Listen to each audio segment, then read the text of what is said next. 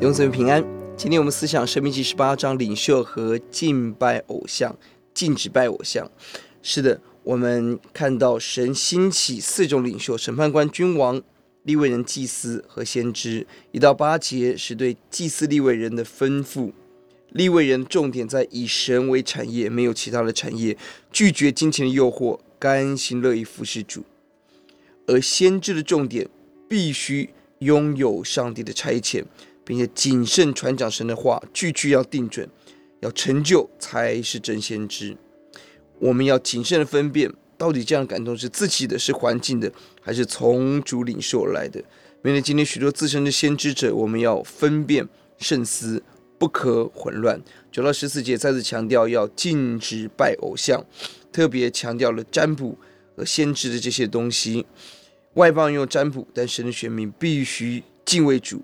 让神自己透过他所设立的仆人来对我们说话，求主帮助我们不效法这个世界。十八节是这一章的很重要的部分。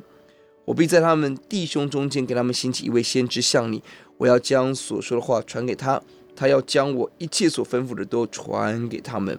这里强调神所兴起先知的职分，要传扬神的话语。十五节百姓要听从，若不听从，要接受刑罚。而也强调这个信息是从神而来。二方面，这节圣经也是清楚弥赛亚的预言，神要兴起最大的先知，像摩西一样，最大的先知就是耶稣自己。他把生命之道赐给我们，当我们选择听从的时候，我们生命得着救救恩跟怜悯。我们来祷告。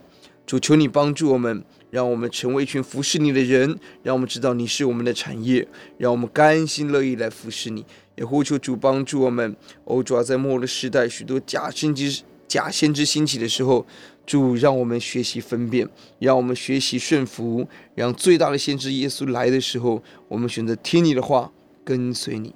听我们的祷告，感恩，奉耶稣的名，阿门。